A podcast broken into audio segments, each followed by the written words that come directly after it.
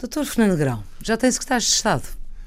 Uh... Ou secretário, porque a sua antecessora tinha só Sim, um secretário. Não tenho ideias de ter secretários de Estado. Tenho ideia de ter secretário de Estado. E já tem?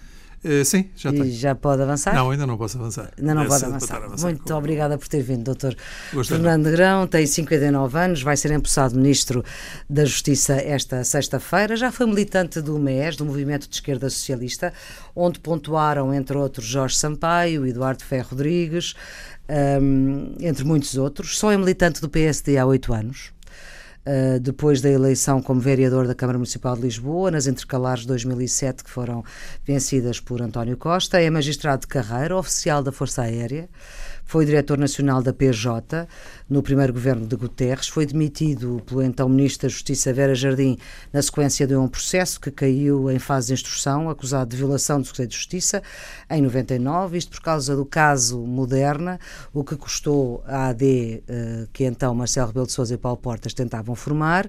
Mais recentemente foi presidente do Instituto da Droga e Toxicodependência, depois Ministro da Segurança Social de Pedro Santana Lopes, presidente da primeira comissão e presidente da Comissão Parlamentar de Inquérito ao caso BES, na legislatura anterior, e também candidato a presidente da Assembleia da República, eleição que falhou a semana passada para Eduardo Ferro Rodrigues. O que é que lhe disse Ferro Rodrigues quando fez questão de que uh, o Dr. Fernando Grão fosse a primeira pessoa que ele cumprimentou assim que se levantou para fazer o discurso?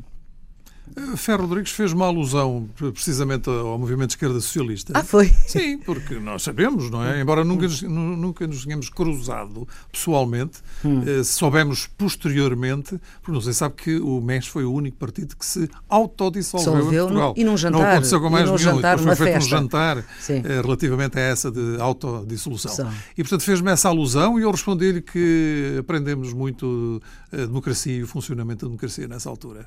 E pronto, então foi, foi, isso foi mesmo. O diálogo foi breve. Foi breve, foi, sim, foi breve, sim, mas, mas de facto percebeu-se que estavam ali a dizer qualquer coisa que, pronto, ficámos agora a saber. Uh, numa entrevista que deu ao Diário Notícias na semana passada, dizia em democracia, estou a citar, olho para as vitórias da mesma forma como olho para as, para as derrotas. E não tenho uma visão cínica da política, ou seja, não sou daqueles que só aceitam desafios em que possam ganhar. Já sabia que ia perder esta eleição para claro. representar a Assembleia da República. Sim, sim, tudo indicava. As probabilidades eram no sentido de que uh, perderia. E mesmo embora, assim foi a volta. Não, mas deixe-me que lhe diga, embora havia uma margem. Sim. E essa margem tinha. Qual era a margem? Era a margem não, de dissidentes do PS? E eventualmente podia acontecer, uhum. essa, não direi dissidência, mas podia uhum. acontecer um número de meia dúzia, ou seis, sete, oito Sim. deputados que eh, decidissem votar noutro candidato que não o apresentado pelo Partido Socialista. Mas isso era uma coisa remota, que eu também tinha isso como, como uhum. remoto. E não aconteceu, efetivamente. Uh, tem no seu currículo uma passagem breve num governo e como é que prevê que esta passagem neste novo governo vejo que seja igualmente breve. Muito mais breve, mais até, breve ainda. Esse ainda durou seis meses. A previsão, embora o estado de espírito que me leva a integrar este governo não seja esse. Qual o é estado é? de espírito que me leva a integrar este governo é o estado de espírito de quem vai governar efetivamente. E, portanto, acho Mas, que é dessa eh, maneira que nós devemos é encarar que, as coisas. Como, como é que tem esse horizonte sabendo que provavelmente esse horizonte é tão improvável que não Mas vai acontecer. Sabe que desde as eleições de 4 de outubro deste uhum. ano, muitas improbabilidades aconteceram eh, até hoje. Uhum. E, portanto, eh, nós temos que olhar para o futuro de curto prazo, neste momento em Portugal, como uh, expectantes e esperando que aconteçam coisas improváveis. Portanto, admito que o governo possa ser viabilizado. Viabilizado normalmente, ou seja, Sim. não em gestão. Não em gestão, viabilizado efetivamente. Admite que o Partido Socialista viabiliza ainda este governo. Admite que isso possa acontecer, por exemplo, com um falhanço nas negociações que o Partido Socialista tem tido com uh, o PCP à sua esquerda uhum, e o Bloco de esquerda. Pode acontecer. E o que, do que tem visto acontecer até agora, acha que há probabilidade disso acontecer? Eu acho que nós sabemos muito pouco. Hum. E sabendo muito pouco, há 50% de probabilidades disso acontecer e 50% de probabilidades hum. disso não acontecer. Ainda hoje, na primeira conferência de líderes dirigida pelo novo Presidente da Assembleia da República, por, por Eduardo Ferro Rodrigues, houve uma maioria de. A maioria dos deputados representados nessa conferência de líderes não viabilizaram propostas da atual minoria representada pelo PSD e pelo CDS. É verdade que sim, mas por outro lado temos outros uh, indicadores que também são interessantes. A eleição do Presidente do Grupo Parlamentar do Partido Socialista também não foi propriamente por um número muito extenso de deputados 83%, da bancada do Partido Socialista. Uh, 71 83%. deputados em 85, faltou um. Faltou, sim, hum. mas portanto temos aí um número com algum Portanto, 14 não, pode, não... Claro, esse número pode viabilizar um governo. Uhum. Não, não, estou a dizer que isso vai acontecer. É? Mas... Mas... uma coisa é não votar na direção da bancada, outra coisa é não votar para, para viabilizar claro. um governo que o seu partido é contra. Claro que são Tem coisas outras diferentes. consequências. Claro que são coisas distintas, mas quando nós olharmos para aquilo uhum. que for o, o, acordo, se houver algum acordo entre o PS, o PCP e o Bloco de Esquerda, uhum. e se ele tiver uma amplitude de tal maneira enfim, perigosa para o futuro do país, uhum. eu quero crer que esses 14 deputados poderão pensar duas vezes antes de votar voltar a queda de, do próximo governo. Foi interessante, de certa forma, a reação que houve à sua nomeação para a pasta da Justiça, porque, pelo menos no setor, é muito bem visto. Uh, lamenta que seja assim por tão pouco tempo, porque é, é a hipótese mais provável. Claro que lamento. Obviamente. Senhor futuro Ministro da Justiça. Sim, lamento, lamento. Eu acho hum. que tenho uma ideia para a Justiça. Qual é que é a sua ideia para a Justiça? Uh, a minha ideia para a Justiça é, em primeiro lugar, começar a ouvir não quem está dentro do sistema, mas quem está de fora do sistema. Porque nós não podemos Quem continuar... são os que estão de fora do sistema que queria ouvir, por podemos exemplo? Podemos falar, por exemplo, da concertação social, no âmbito uhum. da concertação social. Ouvir todos os parceiros, eh, sejam eles sindicatos e associações patronais, que nos digam o, que está mal na justiça e o que é preciso eh, ser feito. E, portanto, eles dar-nos esse oxigênio para o sistema de justiça. Portanto, o seu programa, se fosse, se vier a ser Ministro da Justiça, o seu programa será feito com a colaboração dos eh, parceiros sociais? Obviamente que sim. E, e vejo isso hum. como uma coisa muito saudável. Acha Porque que há... acho que o, hum. que o sistema de justiça está muito fechado sobre si próprio. E é preciso que se abra. E nestes quatro anos, eh, a sua antecessora nestes não os abriu? quatro anos, a minha antecessora o que fez, e teve que fazer, porque isso foi obrigada, a aplicar o programa que a Troika exigiu. Uhum. E isso significou fechar a justiça? Não significou fechar, significou continuar como ela tem estado ao longo de muitos anos. Uhum. O que é que acha que a sua antecessora podia ter feito e não fez? Não teve tempo, porque a saída da Troika quase coincidiu com o fim da legislatura. Então o que é que ela não teve tempo para fazer e que o senhor faria? Por exemplo, abrir o sistema de hum. justiça ao, exterior, não discutir e resolver os problemas de justiça só com os agentes da justiça exclusivamente. E isso foi feito durante estes, estas quatro décadas de democracia. Foi assim sempre que funcionou. O que levou a que o sistema de justiça se fechasse. Agora é preciso começar a abri-lo. E para o abrir, nós temos que começar a integrar outras entidades, designadamente as que integram uh, a concertação social, para nos dizer o que está mal na justiça e o que é que podemos fazer melhor. Mas o que é que espera uh, que essas entidades lhe digam em concreto uh, para melhorar o sistema de justiça? O que é que sindicatos lhe podem dizer? sindicatos, podem, sindicatos podem dar hum. uma mais-valia enorme no que diz respeito ao direito laboral. Hum. Como é que está a correr o direito laboral? Se, se existem atrasos, porquê é que existem esses atrasos? Quais são os problemas, atrasos os maiores no atrasos no, no, que diz respeito ao funcionamento dos tribunais? Porque uhum. os sindicatos, obviamente, que sabem isso, não é? Têm os seus advogados que trabalham todos os dias no, nos tribunais da, da área do direito do trabalho.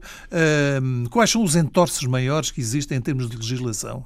Discutir essa legislação. Por exemplo, em seu entender, era preciso liberalizar mais o, o, o direito laboral ou mesmo a legislação laboral? Não, não estou a falar em nenhuma hum. liberalização do direito uhum. laboral. Estou a falar é, em termos de funcionamento, o que é que eles acham por exemplo, os sindicatos, que podemos fazer para agilizar melhor os processos que correm em tribunal.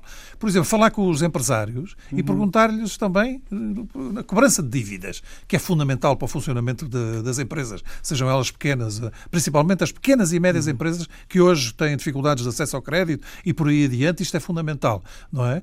Como é que estão a funcionar os tribunais de comércio? Como é que está a funcionar a cobrança das dívidas? As execuções? Uhum. Digam-nos. E o que é que está mal? Onde é que está pior? Quais são os pontos onde nós podemos mexer? Por exemplo, a reorganização do mapa judiciário acha que ajudou a que esses problemas pudessem ter uma resolução mais rápida? Acho que sim, porque apostou na especialização. Uhum. E, portanto, a aposta na especialização é importante para que quem faça as coisas as faça com mais agilidade, com mais eficácia e com mais saber. Não sei se, hum, de certa forma, uh, dá conta de alguma ironia de ter sido demitido por um ministro da Justiça há 16 anos e hoje uh, ser, poder vir a ser o titular do cargo. Então deixe-me que lhe diga uma coisa, que é o seguinte: eu, hum. não, fui, eu não fui demitido por um ministro, eu demiti-me. Hum. Ponto número um. De, de Diretor-Geral Diretor da, da, Polícia Judiciária. Judiciária. Ponto uhum. número dois. Há um ponto que é muito há, há, um princípio que é muito maltratado em Portugal que é? e que se chama presunção de inocência. Uhum não é? E, portanto, o meu o inquérito que me foi aberto Sim. foi imediatamente arquivado, ainda em fase de instrução. Exatamente, não é? foi por, por causa da instrução que caiu. E, portanto, eu acho muito curioso esta recuperação dos processos que as pessoas tiveram hum. na vida e depois transformá-los em casos novamente, não é?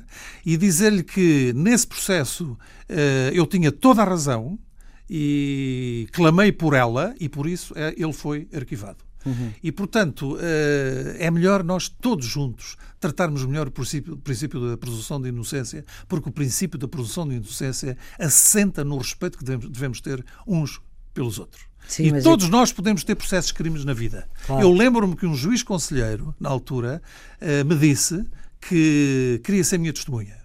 Uh, tinha sido presidente do Supremo Tribunal de Justiça. E eu disse-lhe: Mas, Sr. Juiz Conselheiro, o senhor não me conhece. Eu posso ser um bandido. E ele disse: O senhor não é um bandido e goza de um princípio fundamental em direito, que é o princípio da presunção de inocência.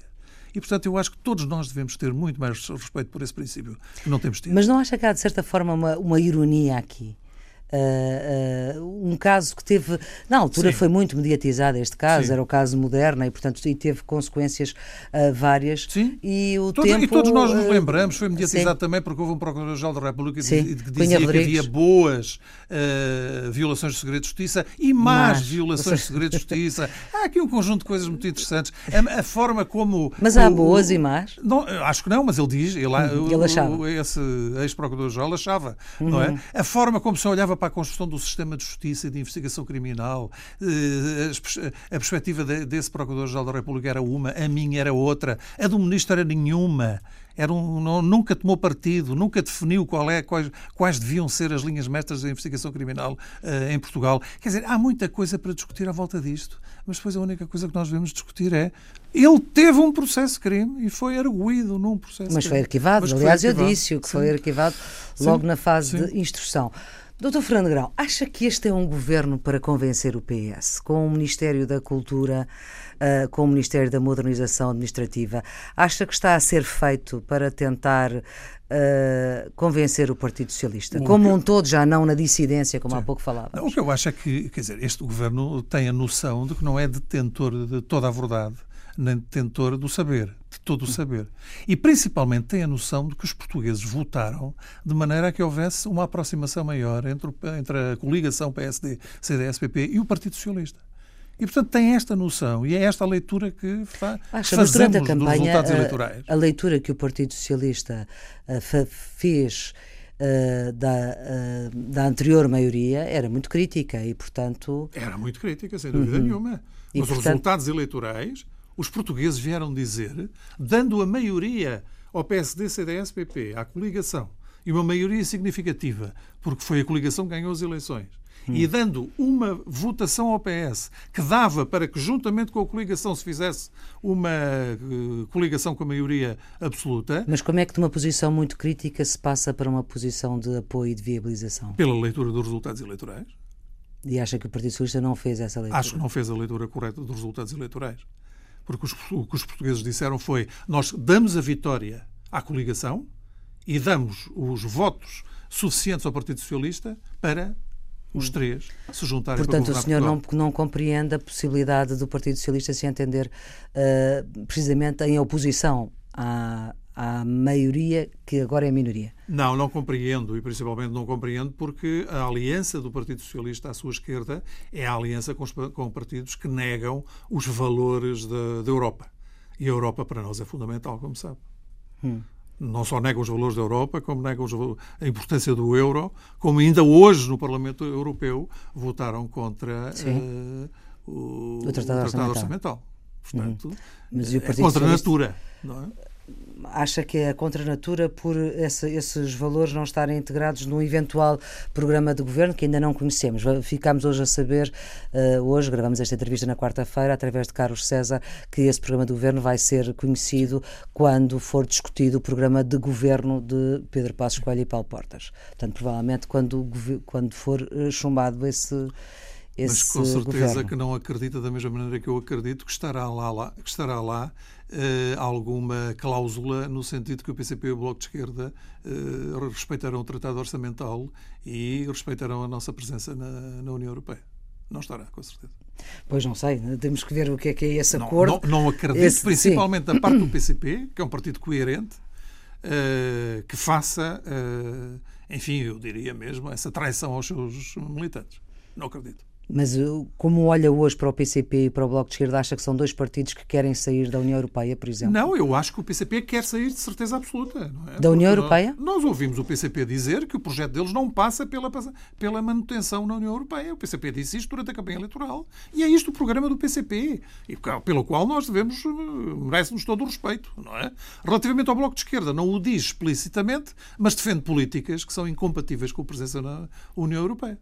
Doutor Fernando Grão, uh, o senhor uh, também, uh, numa, nesta entrevista recente que eu falei há pouco ao Diário Notícias, um, dava conta de que, caso este governo chumbasse, o Presidente da República devia chamar António Costa Uh, se se viesse a confirmar uma, um acordo consistente uh, ou uma coligação. Até falou uma coligação. Não sei se só acha que é consistente com a coligação ou com o acordo de incidência parlamentar. Eu eh, acrescentei também aí as palavras do Dr. Jorge Coelho, que hum. num programa de televisão uh, disse que queria ver um acordo consistente, queria ver um dossiê, queria ver todos os compromissos entre os três cal devidamente calendarizados por uhum. cada sessão legislativa e devidamente assinado.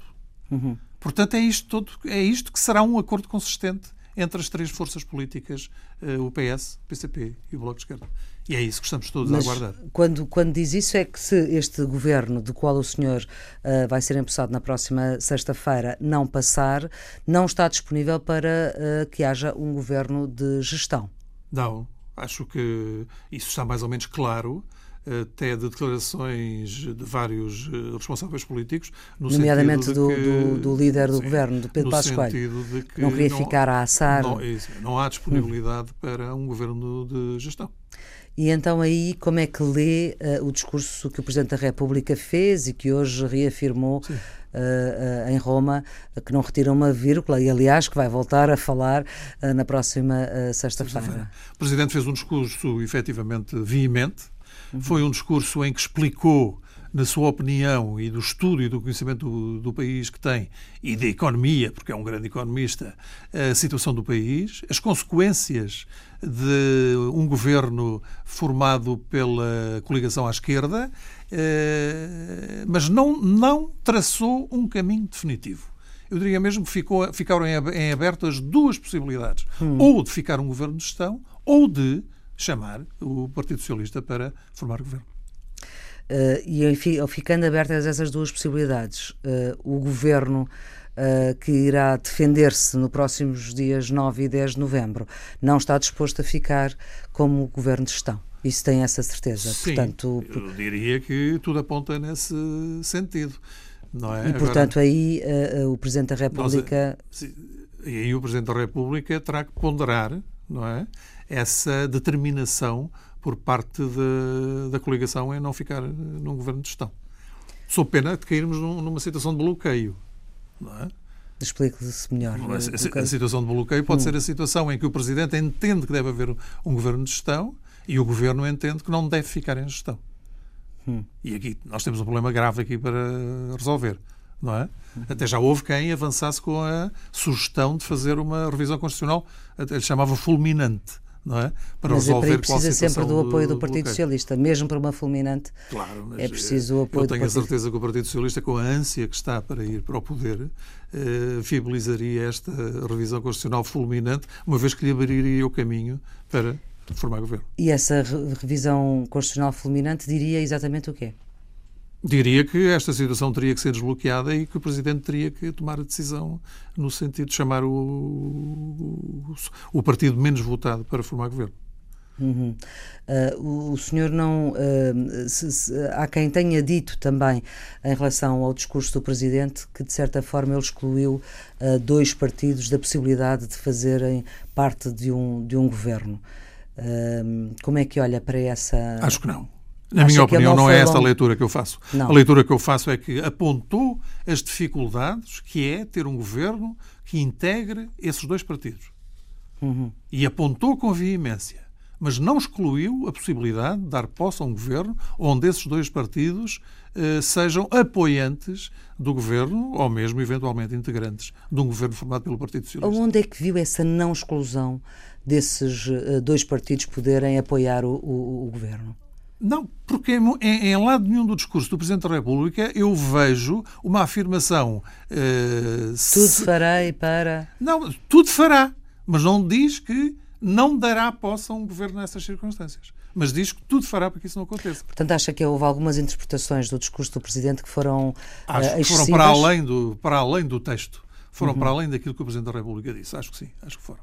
E acha que o discurso do Presidente foi aquele adequado a este momento? Foi o, o, o, discurso que o Presidente hum, decidiu fazer, dada a sua profunda discordância relativamente às políticas de dois desses, dos partidos mais à esquerda do espectro político, porque não uhum. aceitam a integração na Europa, não aceitam o euro e não aceitam também a nossa relação uh, euroatlântica. Uhum.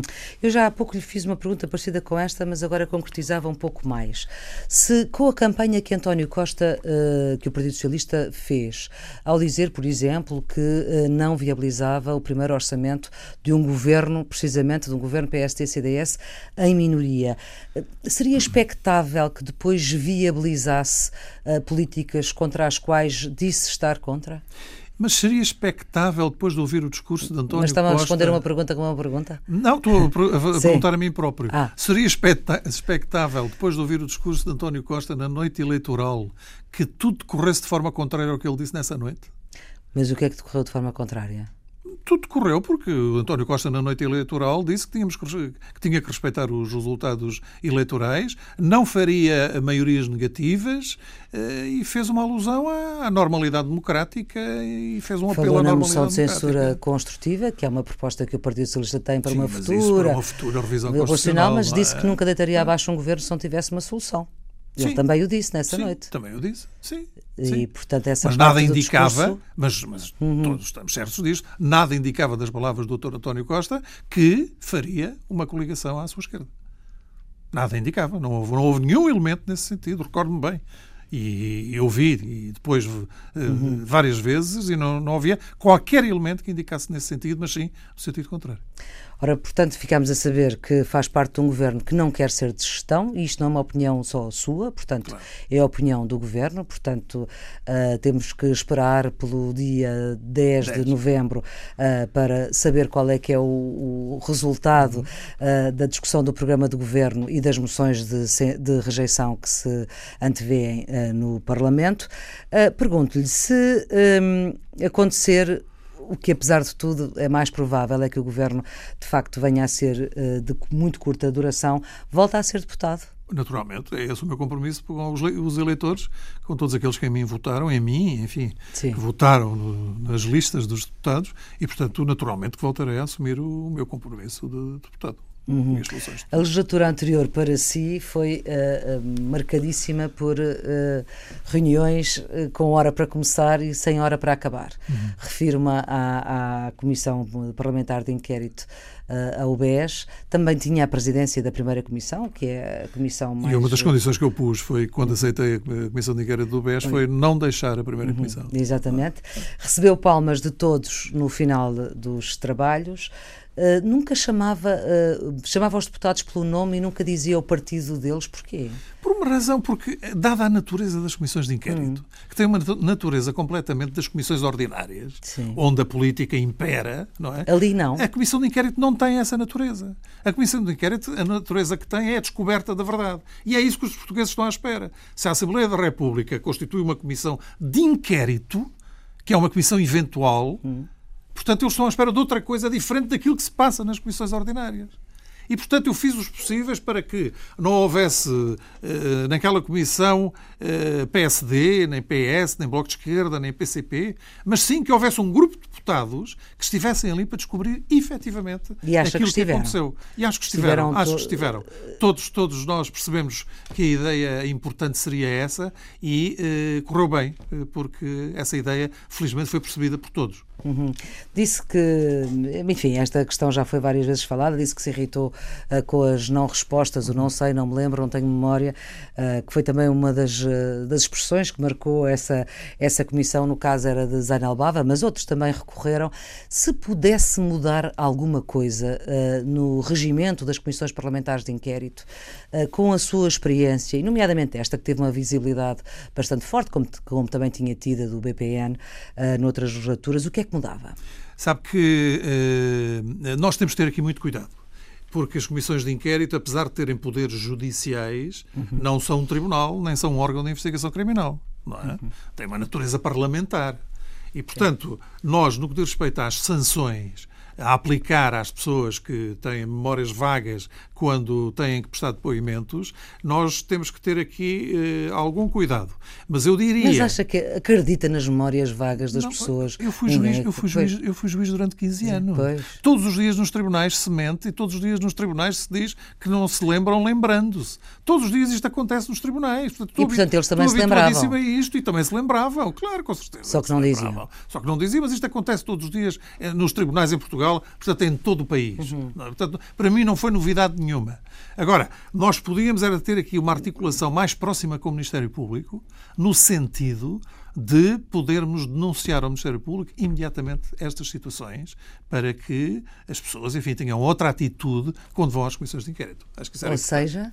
Ou seja, nós precisávamos de, de, ter um modo de articular com o Ministério Público para Esse não modo ser... articular era que era uma queixa, era, uma, era um processo, sim, era a abertura de um processo, por exemplo? de um processo que era imediatamente era aberto e era imediatamente enviado pelo, para o Ministério Público. O Ministério Público validaria ou não esse, essa participação feita pelo, pelo Parlamento. Também do que li sobre uh, as suas apreciações sobre a Comissão Parlamentar de Inquérito, um, sentiu alguma irritação com depoimentos escritos.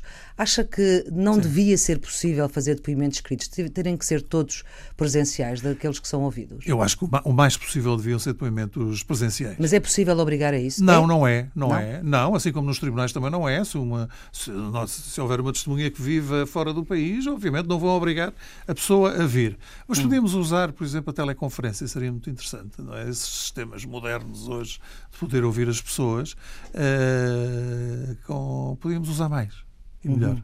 Não é? Hum, e acha que para, para futuro. Para futuro é outra forma de nós abordarmos esta, estas novidades nas comissões de inquérito, para as tornar mais eficazes. Ainda não temos as eleições legislativas eh, resolvidas e estamos uh, a dois meses de outras eleições importantes, igualmente importantes, que são as eleições presidenciais. Uh, no seu caso, já tem esse problema resolvido?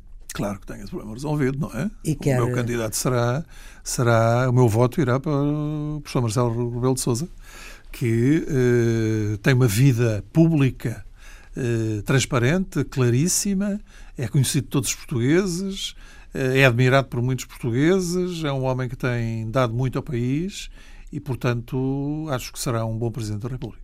E que não quer herdar problemas da presidência anterior. Eh, é natural que não queira herdar problemas da presidência anterior, porque eh, é bom que se separem as presidências. Uma presidência eh, que vigora neste momento é o terminar de, de, do, do, mandato de um, de, um de um determinado Presidente da República, é, entretanto, a partir de janeiro, inicia-se um novo mandato com um novo Presidente da República. Portanto, uhum. é natural que ele tenha e formule esse desejo. Acha que uh, é possível, se esta solução uh, de governo à esquerda e apoiado pela esquerda uh, vier a ser, a ser o resultado do chumbo do Sim. governo do qual o, o, o, Dr. Fernando Grão vai fazer parte, que deve haver eleições no mais curto espaço, espaço de tempo possível, assim que seja possível, que é lá para maio de 2016? Se o governo for eh, constituído, se não houver nenhuma alteração à vivência democrática, eh, se governarem com normalidade, se houver um respeito escrupuloso dos nossos compromissos externos, Eh, se não houver problemas internos que ponham em causa a própria credibilidade do governo, eu não vejo que seja necessário dissolver a Assembleia da República e haver novas eleições. Agora, se me perguntar se eu acredito nisto tudo, eu dir-lhe-ei que tenho muita dificuldade em acreditar nisto, porque aquilo que defende o Partido Socialista é o oposto daquilo que defende o PCP e o Bloco de Esquerda. E, portanto, como não acredita, acha que deve haver eleições acho, antecipadas? Não, acho que, acho que o Governo vai ter problemas que podem levar a eleições antecipadas. Doutor Fernando Negrão, agora acabamos as nossas conversas com uma música. Escolhe uma música do, cantada por cantada, enfim, dita, dita, e depois cantada eh, por um ator. Portanto, uh, não é propriamente por aí uh, que essa música tem uh, interesse. É uma música francesa, o ator Jean Gabin uh, Montenon Jessé. Porquê esta música? Por uma razão, porque essa música transmite-nos transmite a ideia de que quando somos novos, temos 20, 25 anos, achamos que vamos a todo o lado e que sabemos tudo e que nada nos para, não é? Também achou. E eu também achei isso, nessa altura também acreditava em tudo, acreditava piamente nas coisas e não tinha dúvidas, ou tinha muito poucas dúvidas, é? Uh, com o avançar da idade, nós vamos percebendo que há meia dúzia de coisas que são muito importantes. Ele fala na, na liberdade, no amor. Já ouvimos em uh, Não é? Uhum, exatamente. E, e, fala de uma forma uh, mais do, do, por parte dos afetos. E eu direi que também temos que acrescentar esse, à parte dos afetos, temos que acrescentar também a liberdade, a democracia, eh, a possibilidade dos nossos jovens poderem abrir uma empresa quando entenderem, terem essa liberdade, eh, o respeito pelos outros que se traduz na justiça social, que é fundamental, e isso passa por um grande respeito que temos de ter uns, uns pelos outros, Muito que bem. às vezes não Vamos se nota. ouvir então e é por isso, é, são estas as razões. Muito obrigada pela sua escolha, por ter, pela disponibilidade, por ter vindo aqui à Antena 1 para esta entrevista que está sempre disponível em podcast e pode ser vista na RTP2 domingo, depois da série francesa também, Os Influentes. Tenham um bom dia. Muito obrigado. Muito obrigado.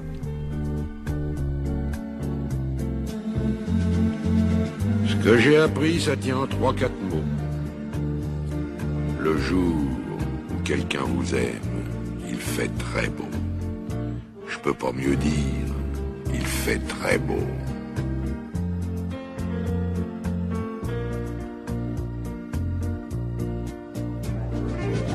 C'est encore ce qui m'étonne dans la vie. Moi qui suis à l'automne de ma vie. On oublie tant de soirs de tristesse, mais jamais un matin de tendresse.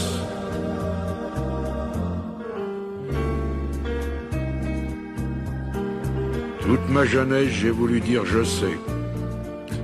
Seulement plus je cherchais, puis moi je savais. Il y a 60 coups qui ont sonné à l'horloge. Je suis encore à ma fenêtre. Je regarde et je m'interroge. Maintenant je sais. Je sais qu'on ne sait jamais. La vie, l'amour, l'argent, les amis et les roses on ne sait jamais le bruit ni la couleur des choses. C'est tout ce que je sais. Mais ça, je le sais.